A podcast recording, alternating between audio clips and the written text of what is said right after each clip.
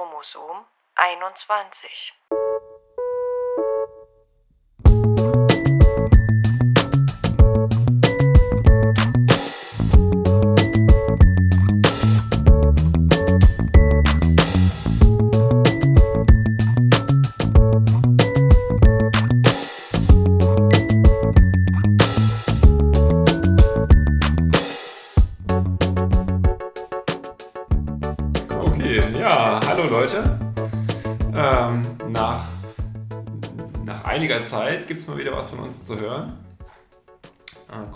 21 Podcast, die neue Folge heute zum Thema Arbeitswelt und Down-Syndrom und Eltern. Ja, das hat sich so ein bisschen spontan ergeben. Ähm, wir haben ja, das Ganze jetzt eine Weile ruhen lassen, weil sich einige Dinge äh, ergeben haben und ähm, wollten eigentlich ein, anderes Thema heute bringen. Und äh, ja, dann hat sich einfach ein bisschen herausgestellt, was gerade das Hauptthema ist in, ja, in meinem Leben gerade. Und ja, dann haben wir gesagt, machen wir das doch mal zum Thema. Ja, so kam das, oder? Was sagst du? Genau, genau. Der liebe Alex äh, befindet sich gerade, äh, ist gerade, wie nennt man das? Witwer? ja, nee. Du bist Witwer? Nein, du bist nicht Witwer, nein. Nee, Witwer, das wäre Ähm, sehr wie, wie heißt denn das? Äh, Da gibt es so ein, so ein Wort. äh, Strohwitwer. Strohwitwer, So genau. rum. Du bist ein Strohwitwer. Du, du frönst gerade dem Strohwitwer-Dasein. Genau. Weswegen wir überlegt haben, das vielleicht mal als, als Grundlage für diese Folge jetzt aufzugreifen und zu besprechen, was es eigentlich bedeutet für oder bedeuten kann für Eltern von einem Kind mit Down-Syndrom oder Down-Syndrom-Kindern. Gibt es da wirklich Veränderungen? Gibt es da irgendwie äh, Einschnitte im Leben, die man hinnehmen muss oder nicht hinnehmen muss? Und was passiert da dann eigentlich in Bezug auf das Arbeitsleben und die Alltags- und Lebensgestaltung? Habe ich das so einigermaßen? Ge- Ja, ne? Ja, Genau. das fand, Genau. fand ich eine äh, interessante Fragestellung. Auch eine Frage, die ich mir gestellt habe, damals vor ein paar Jahren, in der Schwangerschaft, wo wir die Nachricht bekommen haben, dass unser Kind Down-Syndrom haben wird. Mhm. Da schießen einem ja viele Fragen durch den Kopf, unter anderem aber eben auch, was, was bedeutet das für mich und für uns und für unsere Arbeit und unseren Alltag und werden wir überhaupt arbeiten gehen können? Ja, Werden wir ja. äh, die Dinge tun, die wir vielleicht wollen oder die wir vorhaben? Mhm. Ja, wird das gehen so? Das ist schon eine große Frage. Und die vielen, könnte ich mir vorstellen, die vielen Menschen und mir damals auch äh, durchaus Angst gemacht hat auch. Das, Ja. ist, ist das, das ist auch so ein Klischeebild, ne? was wahrscheinlich erstmal dann vor dem inneren Auge abläuft. Also ich kann mir gut vorstellen, man hört das auch irgendwie gefühlt häufig, dass die Menschen schon so eine Angst entwickeln davor. Also es ist schon allein die Tatsache, dass ein dass Zuwachs kommt, dass ein Kind kommt, verändert ja schon das Leben und den Ablauf des Lebens. So schon da beginnt man ja zu überlegen, wie kann man das Leben umstricken und ändern. Jetzt kommt hinzu, dass das Kind Down-Syndrom haben wird. Und da kommt dann dieses Klischeebild zum Tragen, dass alles noch viel, viel schlimmer, noch viel drastischer werden kann, dass das bedeuten kann, ähm, wie du gerade gesagt hast, ähm, dass man gar nicht die Zeit haben kann, arbeiten zu gehen, weil das Kind eben einer permanenten Pflege bedarf und was man sich so, ne, diese ganzen Gedanken, die einen dann in den Kopf schießen, wenn man eben dieses Klischee abspielt, was wahrscheinlich, ich weiß nicht, wie, wie, wie wird das transportiert? Wird das transportiert irgendwie? Ja, ich. Ich denke, das sind einfach so, äh, so Gedanken, die man da im Kopf hat, ne? weil man eben die Praxis und den, den Alltag noch nicht kennt. Dann macht man sich eben die Gedanken. Und dann äh, da sucht man sich natürlich alle, vielleicht auch alle möglichen Dinge zusammen, die einem da Angst machen können. Und weil man so unsicher ist, äh, gewinnen die dann auch eine ganz schöne Macht. So. Und ähm, jetzt jetzt ist es halt so, dass ich ja da eben jetzt Erfahrung gesammelt habe und darüber erzählen kann und da eben ein bisschen kompetent bin, da was zu sagen. Auch ein paar Menschen in meiner Umgebung kennengelernt habe und auch ein bisschen weiß, wie es denen geht. Aber vor allen Dingen wollte ich gerne da vielleicht auch ein bisschen von mir erzählen Genau, ja. weil das äh, am, am nächsten gerade ist Ja. und äh, ich steige vielleicht auch einfach da mal ein. Hätte nie gedacht äh, am Anfang, dass ich das mal, das mal tun werde, was ich jetzt gerade mache. Mhm. Um äh, genau, also ich bin jetzt für einige Monate mit meinen beiden Jungs äh, alleine, Mhm. weil meine Frau äh, beruflich unterwegs ist. Mhm. Die, äh, genau, die muss einfach für, ihr, für ihren Beruf ein paar Monate vor Ort sein, woanders. Mhm. Und das heißt, ich bin hier alleine und äh, ja, wie natürlich viele äh, äh, tausende Menschen auch äh, Kinder alleine erziehen, Ja. äh, mache ich das eben eine Zeit lang jetzt auch. Ja, und mit den, ja, wie eben so ein Alltag ist. Also, aber das genau, genau wie dieser Alltag ist, ist vielleicht auch eine Frage, was man sich dann eben fragt und sich vorstellt ja. Und was einem auch Angst machen kann. Vielleicht kurz am Anfang, äh, ich bin ja selbstständig äh, als Architekt tätig und äh, ja, verdiene damit mein Geld. Und äh, ja, und entsprechend äh, zeitintensiv und fordernd ist das natürlich, wenn man mit so einer Selbstständigkeit sein Geld verdienen will Mhm. und äh, je nachdem, wie es eben gerade läuft. Mhm.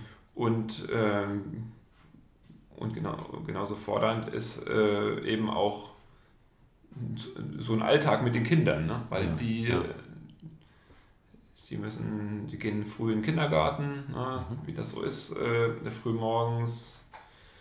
Die müssen natürlich was essen, anziehen und so weiter, die ganzen Ja. äh, normalen Dinge die da zu tun sind. Da kommt es durchaus mal vor, dass man dann sozusagen, bevor man äh, zum Arbeiten kommt, schon drei Stunden hinter sich hat. Mhm. Und äh, ja, Na gut, das ist ja aber das ist ja so der klassische Fall. Ne? Familie mit Kindern und ähm, ja, man muss halt gucken, dass das alles irgendwie läuft und alles irgendwie auf einen Nenner gebracht werden kann. Also Beruf, Kinder, Familie, all das. genau. Und wie ist es denn aber jetzt im konkreten Falle, wenn äh, man ein Kind hat, das Down-Syndrom hat? Macht das einen Unterschied? Ist wahrscheinlich zu pauschal gefragt, ne? Ja, ähm, da müsste ich erstmal überlegen. Äh,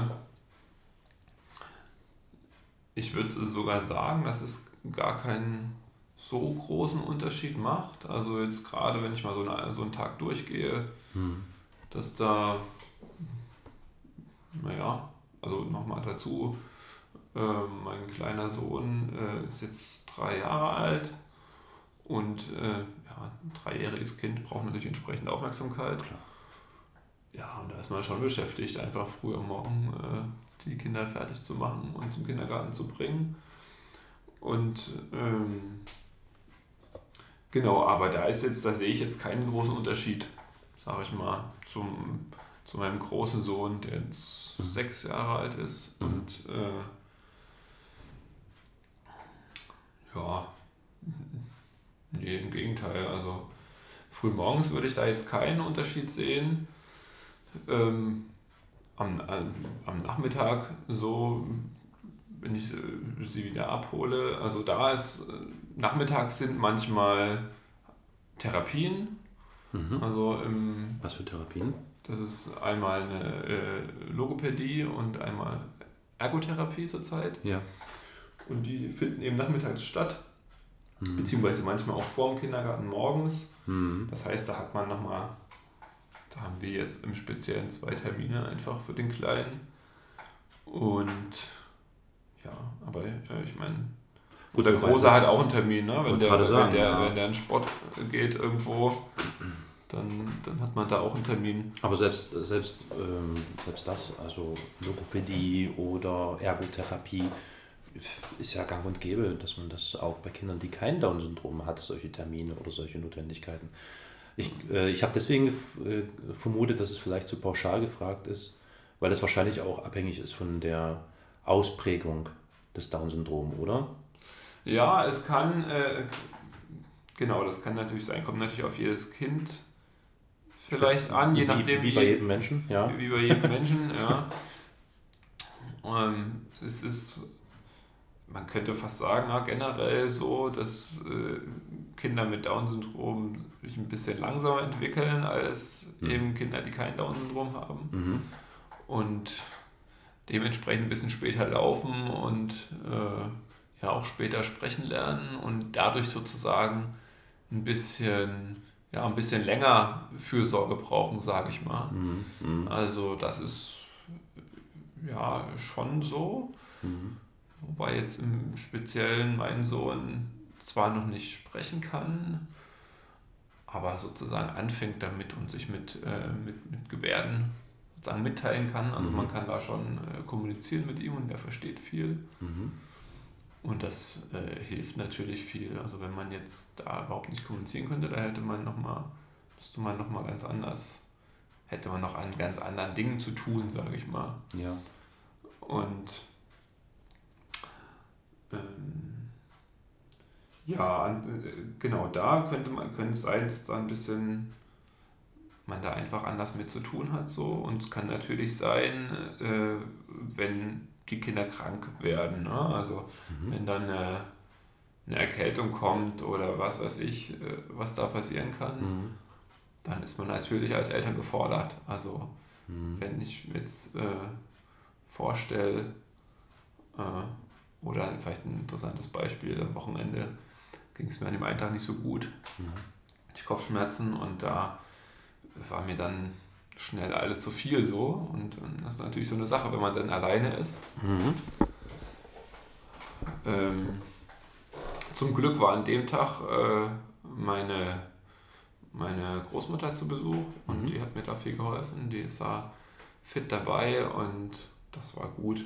Ja, Also- ja, ja. Da äh, denke ich mir auch nur immer, wenn wirklich jemand alleine ist mit seinen Kindern und da eben gerade niemand da ist, dann ist das schon eine, eine, eine große Sache, das hinzukriegen. Und, Mhm. Mhm. aber jetzt, da würde ich jetzt keinen großen Unterschied machen, ob da jetzt Down-Syndrom da ist oder nicht. Mhm. Ähm, Darf ich Ja. kurz fragen, ähm, das heißt, ähm, als die Schwangerschaft ähm, bei euch mit dem zweiten Kind war, habt ihr euch also eure Vorstellungen und Gedanken gemacht, was das jetzt für Auswirkungen und, und äh, Einflüsse auf den bisherigen Alltag haben wird und habt euch damit ja auseinandergesetzt. So, wo, wo habt ihr Informationen hergeholt, um euch da vielleicht etwas besser zu informieren? Habt ihr, äh, seid ihr an, an irgendwelche Initiativen oder an irgendwelche, wie heißt es, Selbsthilfegruppen oder so Mhm. herangetreten, um euch da zu informieren? Oder wie, wie lief das, wie ging das ab? Wie ging das denn vonstatten? ne, weil also man, man, man möchte sich ja irgendwie ein Bild machen, ist das so, wie ich das jetzt annehme, oder ist das nicht so? Und wo greift man dann darauf zu? Naja, das ist erstmal der zweite Schritt. Am Anfang ist man, oder so kann ich es aus meiner Erfahrung sagen, waren wir einfach da schon überrascht und geschockt auch von der Nachricht.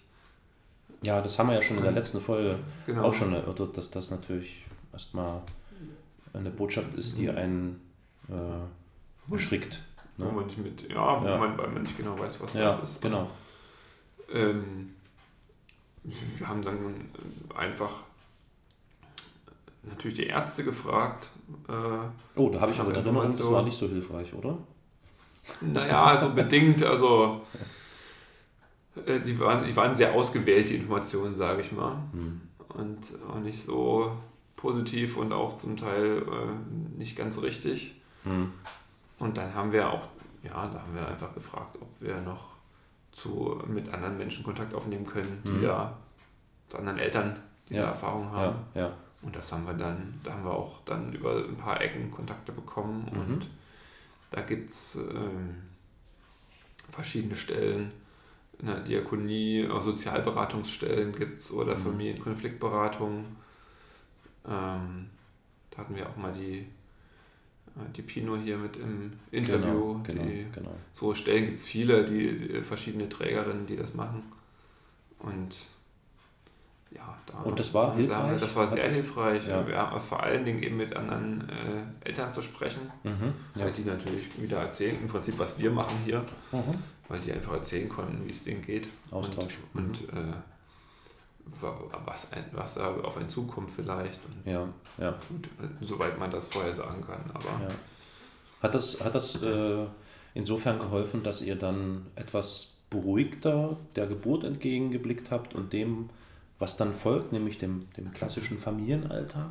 auf jeden Fall, das hat uns da sehr, das hat uns sehr beruhigt. Okay. Wir haben eine Familie äh, kennengelernt, da waren auch äh, beide, beide Eltern berufstätig und die hatten auch noch einen größeren Sohn. Mhm. Also da war die, äh, das kleine Kind äh, hat Down-Syndrom und der größere gibt es eben noch, eben noch einen größeren Sohn und Mhm.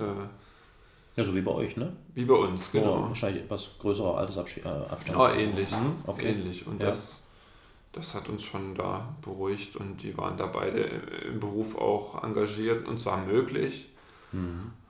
Ähm, auf der anderen Seite gibt es natürlich auch immer, es gibt ja auch immer Eltern, wo die, die sagen, äh, einer soll zu Hause bleiben bei klar, uns ja. und äh, die gibt es natürlich auch, egal ob die Kinder jetzt eine Behinderung haben oder Down-Syndrom oder Mhm. was weiß ich. Mhm. Ja.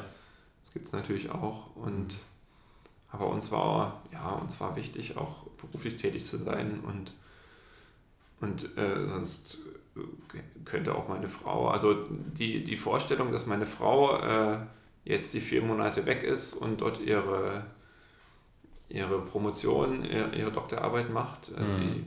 Ja, das war uns auch nicht so klar, dass das so, so gehen kann und wird und Mhm. ist Mhm. eigentlich eine, ja, eine, eine Sache, die wir beide dann toll finden, dass das eben geht mit zwei Kindern Mhm. und ja, ob das eine Kind jetzt noch Down-Syndrom hat oder nicht, ist so eine, ist jetzt relativ unwichtig. Mhm.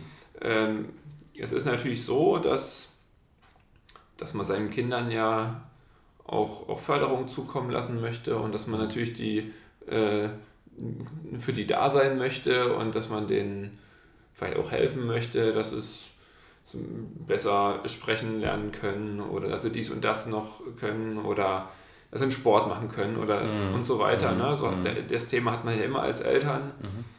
ähm, melde ich jetzt mein Kind noch irgendwo im Sportunterricht oder hier für ein Instrument an oder dies und das. Ja. Und das ist da natürlich ähnlich. Also gut, mein Sohn ist ja jetzt noch mit drei Jahren ziemlich klein, Ja. aber Mhm. versuchen wir trotzdem Mhm. mit den Therapien natürlich für ihn da zu sein oder auch zu Hause. Ähm, die Therapien, äh, also die muss man vielleicht auch so Zu unterstützen. die, vermutlich, zu ne? unterstützen. Mhm. Die, die Therapien selber, wenn die einmal in der Woche sind, Mhm. Die helfen da äh, ihm auch bedingt so, sage ich mal. Ein bisschen schon, äh, würde ich sagen, aber vor allen Dingen geben die uns natürlich auch Ideen, wie wir mit ihm umgehen können Mhm. und, und äh, was ihm dann vielleicht auch eine Hilfestellung ist. Und das ist natürlich eine große Motivation für uns und das ist schön zu sehen. Und eine Anregung, was man zu Hause machen kann, dafür braucht man natürlich auch Zeit. Ja. Und äh, das ist natürlich dann schon äh, klar im Moment so, wenn ich da alleine bin mit den beiden, ist das äh, relativ schwierig dann zeitlich, Mhm. ne, weil ich auch eben meinen Beruf habe. Ja, klar. Und äh, da muss man schon sehen, wann das passiert. Aber ich habe auch äh, tatsächlich, äh, und da bin ich sehr dankbar für, ähm, meine Familie, Schwiegermutter, Mutter, äh, Oma und so weiter, Ja. die da ab und zu auch vorbeikommen und, und mir helfen. Ja. Ja. Ja. Ja, ich meine, der Großteil der Zeit bin ich schon alleine, aber äh, wenn ab und zu mal jemand da ist, dann ist das, äh, ich sag mal, die, äh, der, der große Unterschied, wenn man zu zweit oder einzeln ist, ist ja, ne, dass man äh, die, die Aufmerksamkeit einfach mal äh, wieder äh, wegnehmen kann von den Kindern. Ne? Dass man sagen kann, es ist mir gerade alles zu viel und ich brauche mal kurz eine Zeit für mich oder Na, ich muss mal einmal wie, um wie, Block ich, gehen. wie So. ich es vorhin, als wir zusammengesessen haben, äh, gesagt habe, so diesen Seelenfrieden sich so herstellen, Genau. ne? auf sich selbst auch mal fokussieren. Was natürlich, egal ob jetzt Genau. ein Kind mit Down-Syndrom oder ohne Down-Syndrom für Alleinerziehende sowieso immer ein schwieriges Ding ist. Ne? Ja, genau. So. Aber mich würde eins interessieren, ähm, ihr habt ja ganz gute Vergleichsmöglichkeiten. Jetzt mal weg von dieser Strohwitwer-Situation, da können wir ja doch nochmal ganz kurz darauf eingehen. Aber ihr habt ja gute Vergleichsmöglichkeiten. Euer Sohn, der Erstgeborene, wie man so schön sagt, ähm, ist jetzt sechs Jahre alt, ne? Richtig? Ja, Ja. genau. Und äh, bis zum dritten Lebensjahr äh, habt ihr also sozusagen jetzt einen Vergleich, weil dann kam das zweite Kind, das Kind, das Down-Syndrom hat hinzu. Und äh, wie kann man so ein bisschen Vergleiche ziehen? Du sagtest ja, von der Entwicklung her gibt es, das haben wir ja auch schon in den letzten Folgen des Öfteren besprochen, gibt es natürlich Unterschiede. Ne? Das heißt, äh, das Kind mit Down-Syndrom ist von der Entwicklung her und das hat natürlich auch was mit dem, mit dem Individuum an sich zu tun. Klar, jedes, jeder entwickelt sich anders, aber die Entwicklung ist lang, geht langsamer vonstatten und so weiter und so fort. Aber äh, Vergleich, Alltag. Kann man da so ein bisschen äh, sagen, wo mehr, wo weniger oder hält sich das die Waage vom, ich sag mal, vom Betreuungsaufwand her, von äh, dem Ablauf insgesamt? Was wahrscheinlich sogar schwer ist, weil wenn du ein zweites Kind bekommst, ändert sich die Situation sowieso und du bist schon etwas geschulter vermutlich. Ja, ja, und gehst ist- natürlich mit dem zweiten Kind auch wieder ganz Ja, ja. anders ran an die Sache. ne? Genau, das ist, äh, das ist schon von daher ein bisschen schwierig zu vergleichen. Aber insgesamt ist es so, dadurch, dass es jetzt äh, zwei sind, dass sie natürlich auch viel miteinander spielen. Das ist vielleicht auch noch interessant. Mhm, mhm. Äh, die, die lieben sich total und äh, die, die spielen wahnsinnig gerne miteinander. Mhm. Und äh, auch, auch wenn sie da drei Jahre auseinander sind. Gibt's Kloppereien und Prügeleien? ja, da gibt es auch Geschrei und Prügeleien, aber vorrangig äh, aus Zuneigung, sage ich mal. ja, genau, ja. Ja, der, mein Großer hat äh, letztens mir dazu gesagt, Papa, guck nicht so. Ähm, wir kuscheln und, äh, und kampeln dabei. Genau, wie, Aber das wir, Männer, aber wir kuscheln. wie das Männer so machen. Ja, genau. genau. Okay. Dann habe ich gedacht, okay, du hast recht, ich gehe wieder raus. Und das war auch okay, ja. Also das hat auch kein, äh, das habe ich hinterher nicht bereut, dass ich da rausgegangen bin. Ja, ähm, insgesamt ist es natürlich so, mit zwei Kindern äh, hat man da ein bisschen anderen Alltag, weil man seine Aufmerksamkeit teilt und so. Ja, Auf der anderen Seite spielen sie zusammen und äh, ich könnte mir auch fast vorstellen, dass mein, mein großer Sohn in dem Alter fast, naja, teilweise auch ein bisschen anstrengender sogar war oder fordernder. Hm. Ja, weil der, der Kleine ist irgendwie so gut, so, so äh, hat meistens gute Laune, sage ich mal. Und das ist Mhm. beim Großen Mhm. schon sehr, geht es auch mal hoch und runter. Mhm, mhm. Auf der anderen Seite, äh, dadurch, dass der, der Große sich natürlich schon besser mitteilen konnte, gab es da weniger Frustration jetzt beim Abendbrottisch zum Beispiel. Ne? Naja, also ich habe da andere Erfahrungen gemacht. Ich habe ja den Kleinen beim Fußballspielen erlebt. Und als ich mit ihm Fußball spielen wollte, wollte er das nicht. Da hat er mich ignoriert. Und zwar sowas von.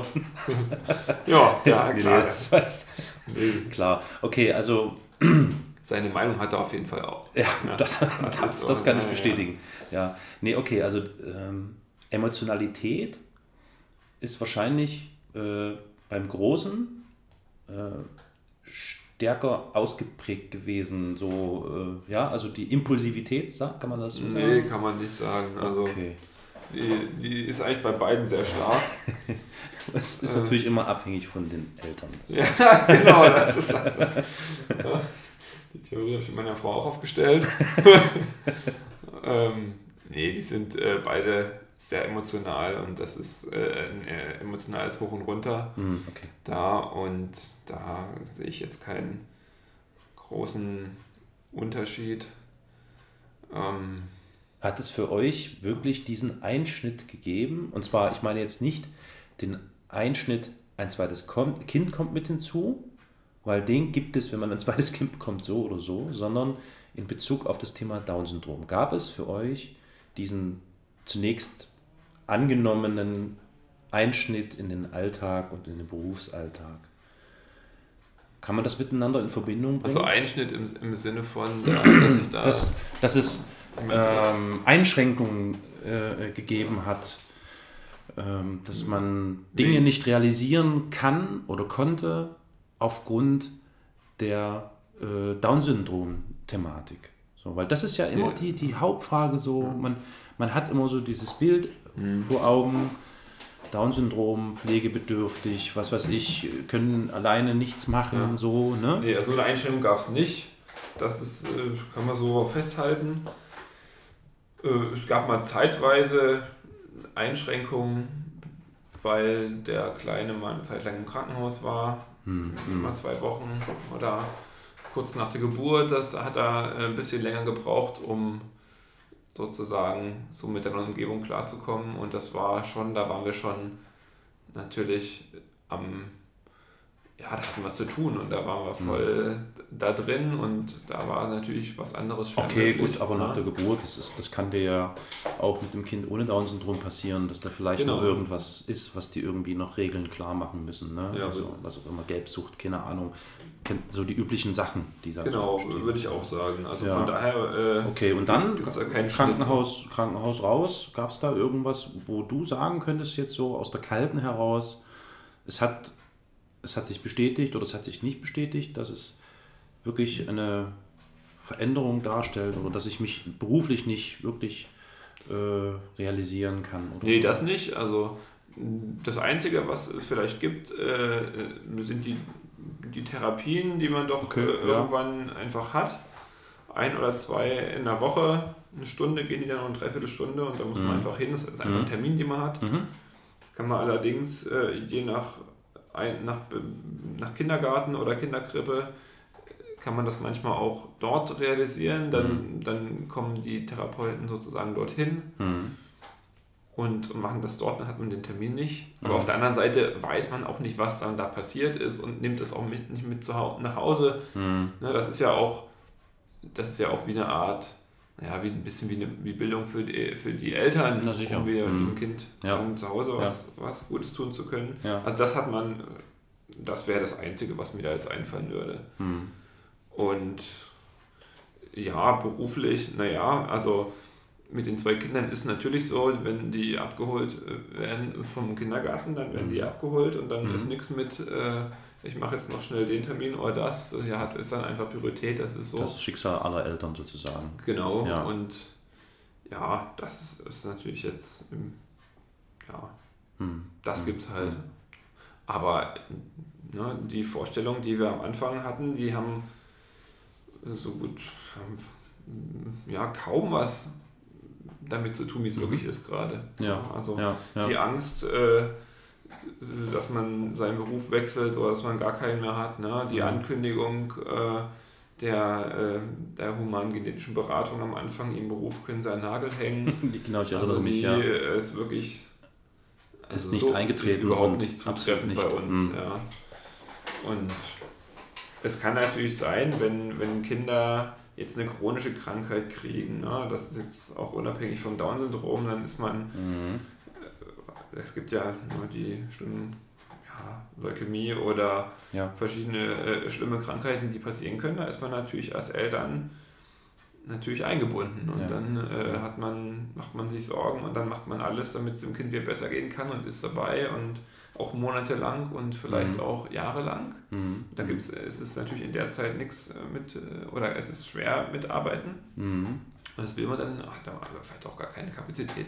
Ja, Dann äh, auch psychisch nicht und das ist klar. ja. Und äh, Gut, also kann man zusammenfassend sagen, jetzt in eurem konkreten Falle, das klassische Familienleben eigentlich, ne? Ja, würde ich so sagen.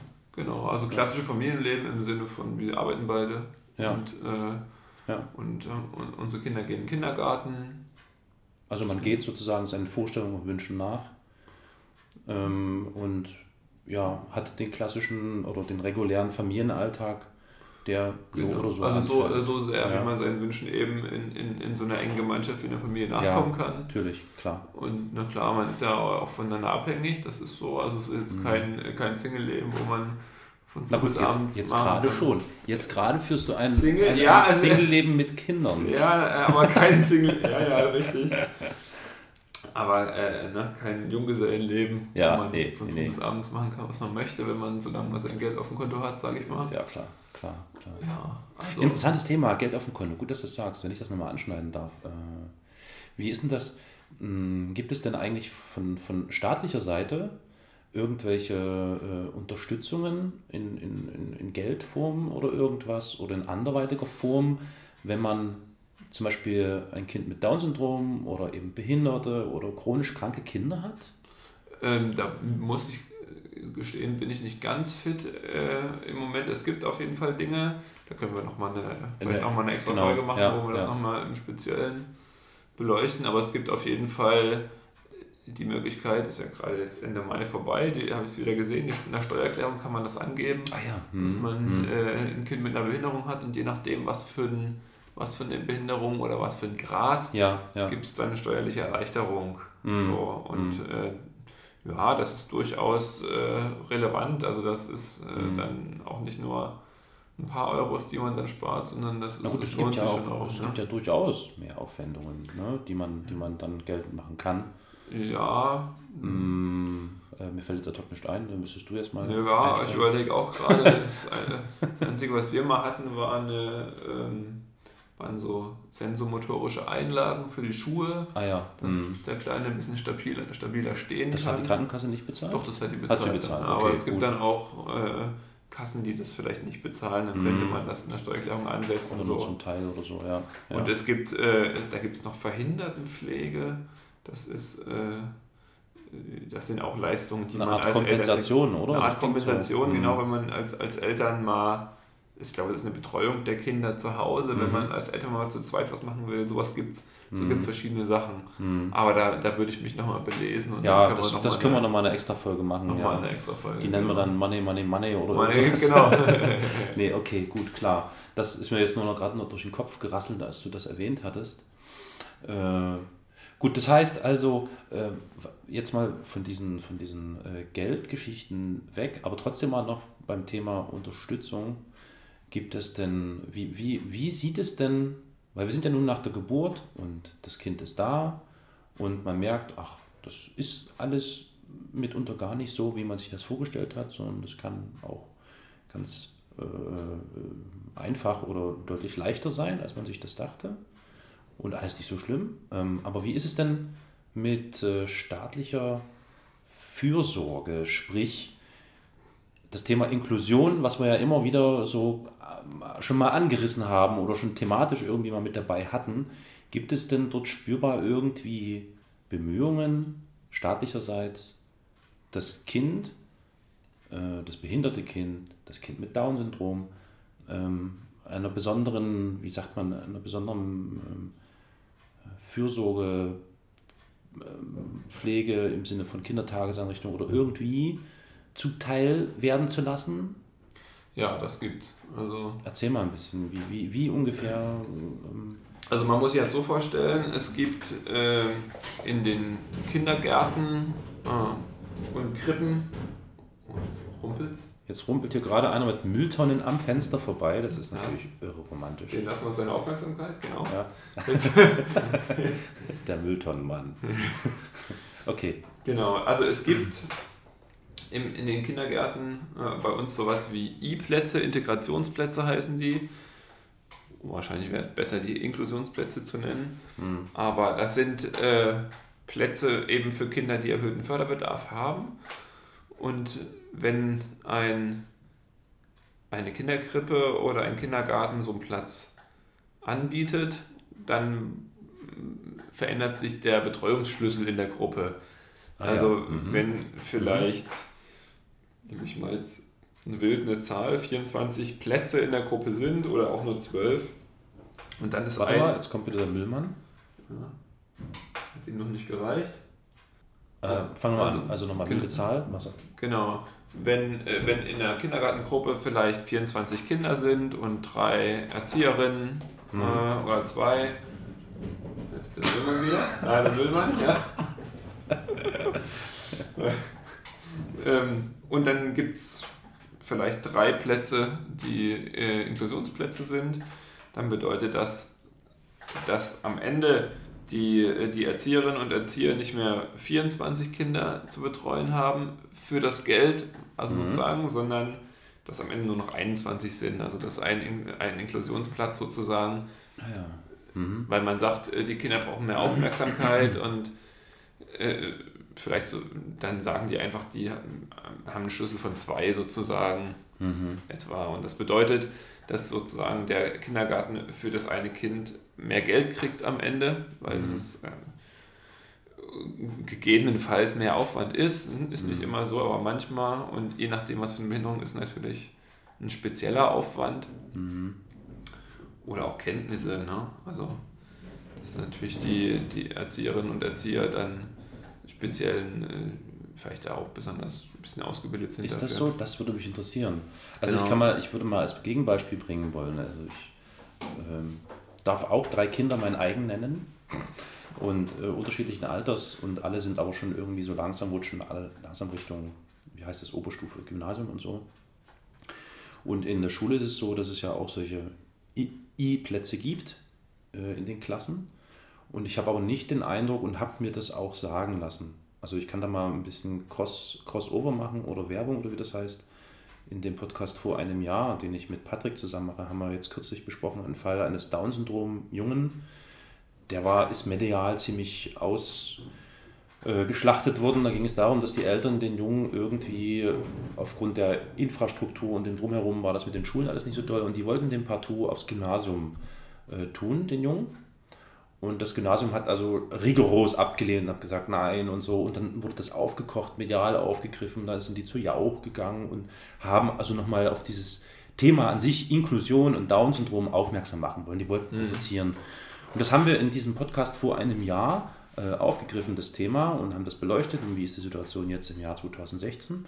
Und haben eine Reaktion bekommen als Kommentar von einem Zuhörer, dessen Frau Lehrerin ist. Und der hat eben geschrieben, und das kann ich so weitestgehend auch in der Praxis bestätigen oder in dem, was ich gesehen oder sehe, äh, dass die Lehrer, äh, dass die Klassen zwar diese I-Plätze haben, dass die Lehrer aber noch lange nicht äh, fortgebildet werden, um zum Beispiel einen richtigen oder einen passenden oder einen entsprechenden Mehraufwand oder Förderaufwand für die Kinder irgendwie zu realisieren. Also sprich, die Bildung fehlt letztlich. Das war jetzt das konkrete äh, Beispiel Bildung und Schulsystem, also wobei Kindergarten ist ja auch schon Vorbildung oder Vorschule.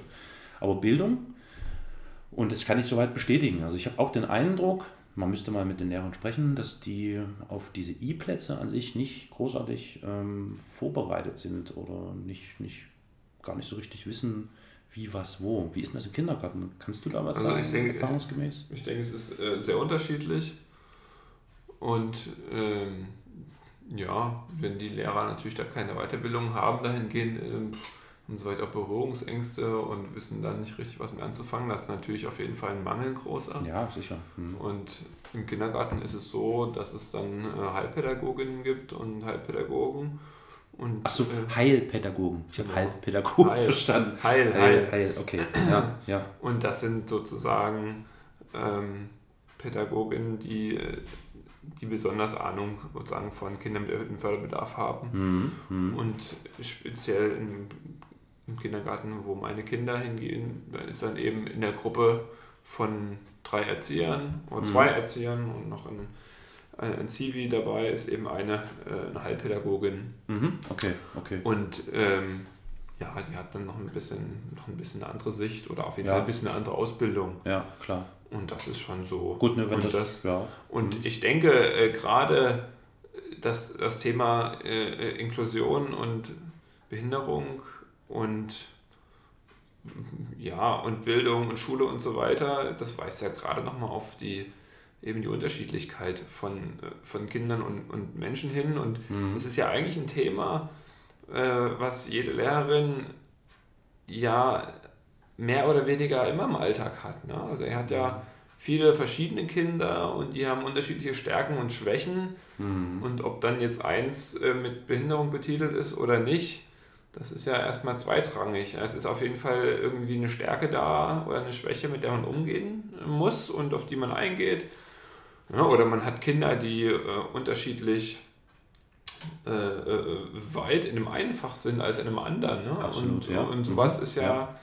da muss man einfach Wege finden, äh, damit umzugehen. Ne? Mhm. Da, da gibt es ja auch pädagogische Ansätze, da wird viel äh, äh, probiert und ähm, sozusagen an den, an den Unis wird da viel geforscht dazu und das gibt's, das wird, das wird kommen, aber man muss natürlich auch die, die Erzieherinnen, Erzieher und Lehrer und die Menschen dafür in Kontakt bringen und Mhm. Ja, und sensibilisieren. Genau. Ja, ja. Und äh, da hatte ich jetzt auch, äh, jetzt so ein bisschen halb neben dem Thema, aber wo wir gerade das haben, hatte ich in der, vor, vor, ein paar Wochen äh, einen Kontakt mit einem Vater, der zwei Kinder hat, die Autismus haben Mhm. und der hat auch seine Kinder, äh, klar, hat ja ein Recht dazu, einfach die auf eine normale Schule zu geben, wie Mhm, jeder andere auch. mhm. Deshalb gibt es Inklusion.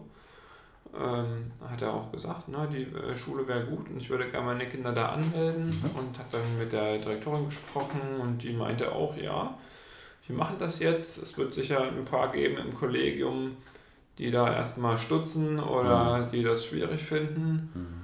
Aber sie meinte dann, was soll's, wir machen das jetzt. Das ist jetzt, wir probieren das jetzt aus und es wird in den nächsten Jahren sowieso immer mehr kommen. Und Ja. äh, Ja. warum nicht? Äh, ne? die, die Kinder sollen auch Unterricht kriegen und die gehören dazu und dann geht's Ich, los. ich finde das interessant, das Thema. Ich glaube, wir müssen, also der Sache vorschulische Bildung und Bildung werden wir sowieso nochmal eine eigene Folge Ja, ja, widmen klar. müssen.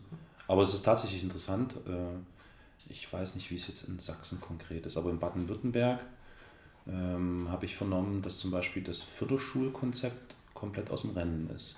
Also die schaffen Förderschulen beispielsweise ab. Genau, Das ist, finde ich, finde ich erstmal jetzt so theoretisch äh, einen guten, sinnvollen äh, Ansatz, nämlich genau das dahin zu lenken, dass man versucht, diese Inklusion in die Praxis umzusetzen. Weil drüber reden ist das eine, das Umsetzen ist das andere. Und diese Separierung, die ja sonst immer stattgefunden hat, dass Kinder mit einem sogenannten höheren Förderungsbedarf in solche Förderschulen äh, eingeschult werden und dann dort, ich möchte es mal so salopp ausdrücken, mehr oder weniger vor sich hin vegetieren. So. Ähm, ich weiß, das war jetzt was zugespitzt. So- so- so ist es ja nicht, ja. Ich weiß, Also, ich weiß. Aber ne, es ist so, äh, es hat so irgendwas, es ist, ähm, denn ich, ich, für mich macht das so diesen Eindruck, es, ist, es findet in jedem Falle eben eine Separierung statt. Und ob das für. Spülung, Alter.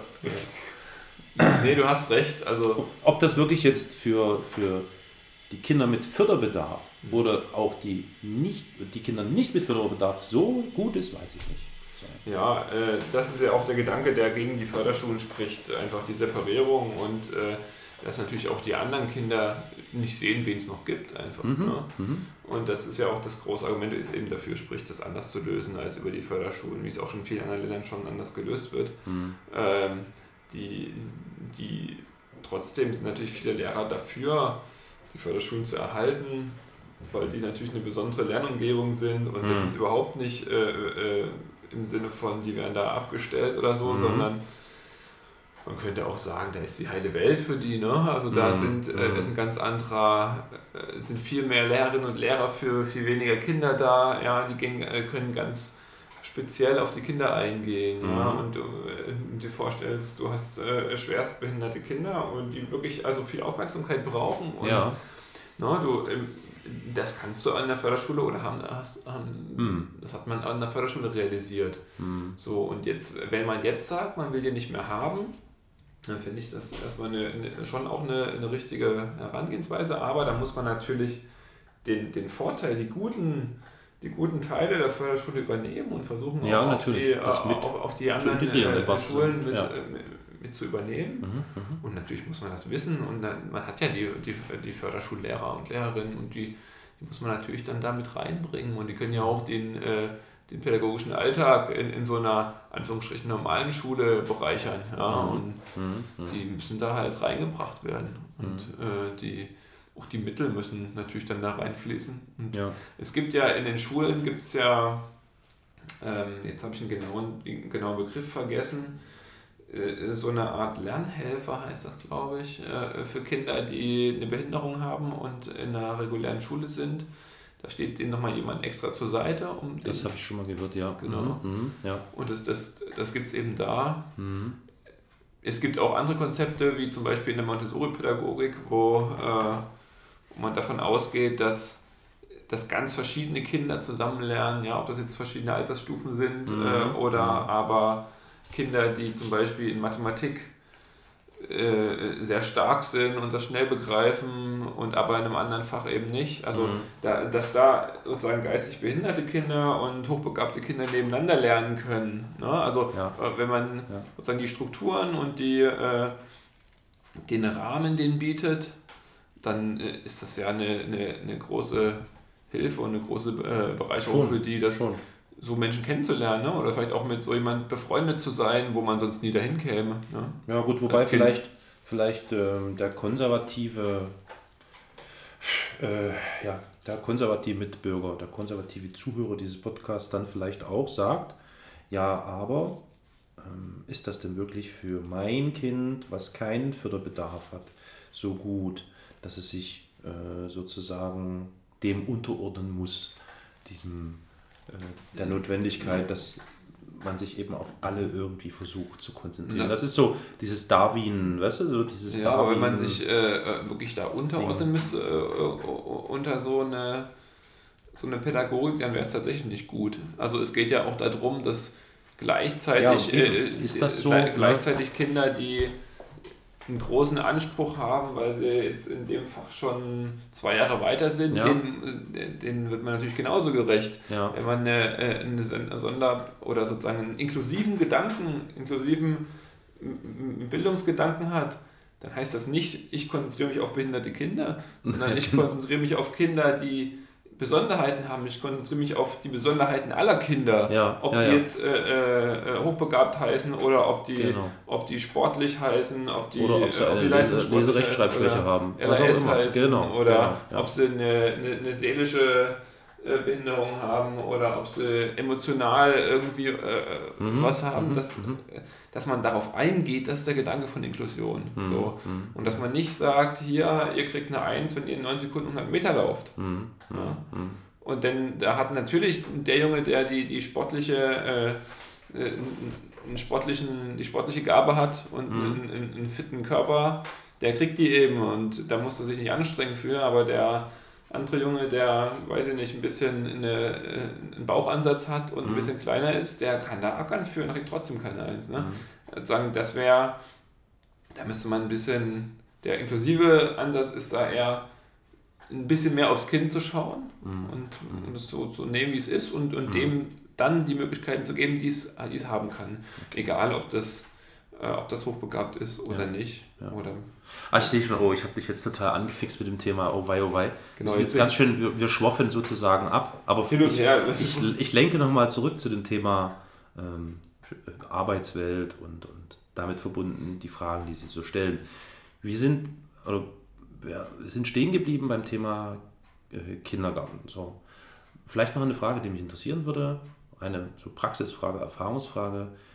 Gab es denn im, im Laufe der Jahre irgendwie ähm, Bedarf oder mehr Bedarf, mit zum Beispiel den Erzieherinnen zu reden oder irgendwas auszukaspern oder zu besprechen? Weil ne, wir müssen jetzt mal so das, Zeit, das Ja, Zeitding genau. im Auge behalten. Ist das wirklich Mehraufwand, kein Mehraufwand? Wie ist das? Gab es da irgendwie mehr Mehraufwand oder sowas? Abstimmungen vielleicht mit, mit Betreuern oder, oder mit Erzieherinnen zu machen? Oder naja, es gab so äh, eins, zwei, drei äh, Termine, die wir vielleicht insgesamt extra hatten jetzt in dem letzten Jahr. Mhm. wo wir ein bisschen die Eigenheiten von unserem Kleinen nochmal extra besprochen haben, auch mal mit, äh, mit den Therapeutinnen zusammen, die waren Mhm. auch mit im, im, Mhm. äh, im Kindergarten dann haben die sich mal untereinander ausgetauscht, was auch gut war. Ja, denke ich auch. Hm, und gut. sowas gibt es schon und aber wie gesagt, das, wenn man im Jahr da Ja. eins, zwei, drei Termine waren das, glaube ich. Und es gibt ja sowieso Elternabende, ne? dann macht man das vielleicht am Rand nochmal Mhm. mit so. Mhm. Oder wenn man will, ne? also es gibt da verschiedene Möglichkeiten, sich auch jetzt, je nach Einrichtung, je nach Klar, Kindergarten zu engagieren. Ja. Da gibt es dann Elternkreise zu dem Thema, zu dem Thema und Ja. vielleicht eben auch zu Inklusion oder zu Musik oder je nachdem, was einen da interessiert, da geht man eben dann hin. Mhm. Und so ist es da auch. Okay, okay, ja. Mhm, gut, das, das war das, die Frage, die ich noch im Kopf hatte. Ja, und ansonsten, ähm, wenn wir beim Thema Alltag sind, wie sieht es denn mit, mit der Frage nach Ernährung und ähnlichem aus? Gibt es da irgendwie große Unterschiede zwischen dem Kind mit und dem Kind ohne Down-Syndrom? Gibt es da irgendwie was, was ein Mehraufwand oder einen Einschnitt bedeuten würde? Muss man auf irgendwas achten vielleicht? Nee, würde ich nicht sagen. Wahrscheinlich wie beim sowieso, das eine Kind hat die Unverträglichkeit, das andere nicht und so weiter wahrscheinlich, oder? Genau, genau. Ja, also ja, der, ja. da äh, sehe ich nichts. Also da gibt es die Vorlieben, die Kinder eben haben. Ja, also gerne Nutella essen oder auch nicht. Ja, Und da gibt es da keinen Unterschied bei unseren Kindern. gut. Also die, haben, die haben natürlich ihre Vorlieben, aber ja, ja. Das heißt, du als Strohwitwer aktuell schnappst du deine, deine Kinder, knallst die in den Kinderwagen rein und rennst mit denen durch den Supermarkt genau. und dann gibt es Ge das Gezanke, ich will das, nee, kriegst du nicht und wie das halt so üblich ist. Genau, etwa, Okay. ja. Der Große Ja. sagt, nee, er will nicht mit, auf keinen Fall, er will nicht einkaufen. Der Kleine sagt, ja, ja, einkaufen, rausgehen, so, okay, super. Dann machen wir das und ja, Okay, also entspannt einkaufen ist natürlich alleine einzukaufen. aber ja. das stimmt wohl. aber gut.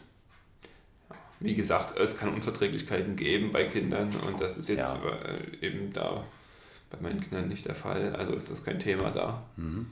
Aber äh, ja, vom, das Down-Syndrom macht da keinen äh, Unterschied bei Ja. uns im Moment. Ne? Ja, ja, ja. Gut, jetzt ähm, abschließend, weil das sieht ja keiner. Wir sind ja ein, wir sind ja ein Audio, Audiomedium. Das heißt, ihr hört, ihr kommt in den Hörgenuss der sexy Stimme von Alex und meiner alten Stimme.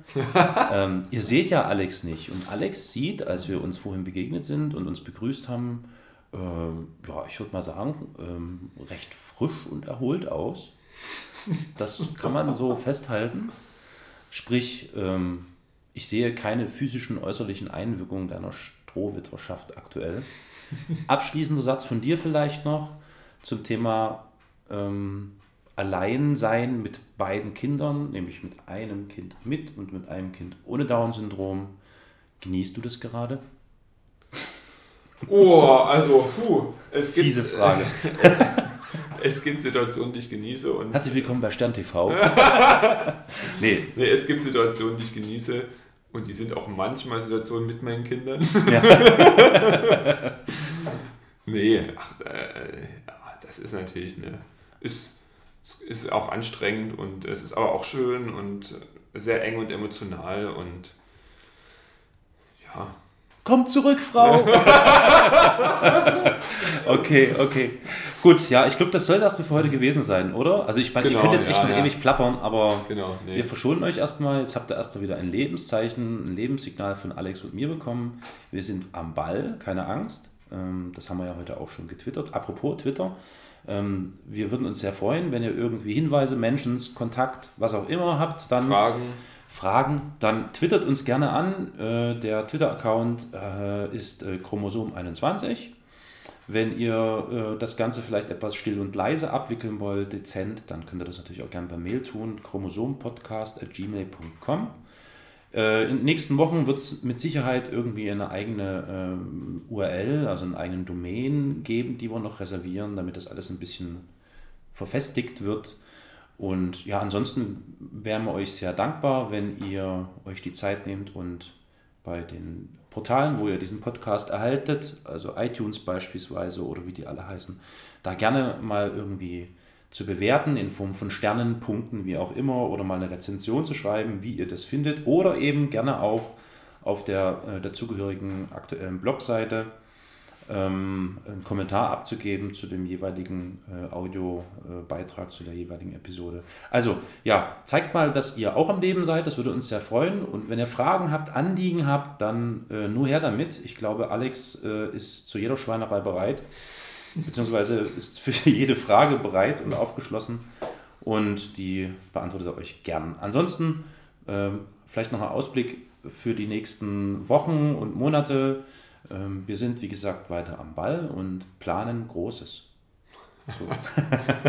Ja. Aber das äh, So verraten wir spruchreif, jetzt ja. ist noch nicht. Nee, genau. Verraten wir noch nicht, nur wir planen Großes. Also bleibt dabei und danke fürs Zuhören.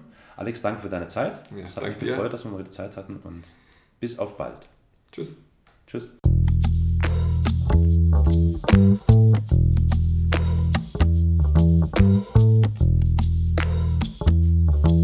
The thank you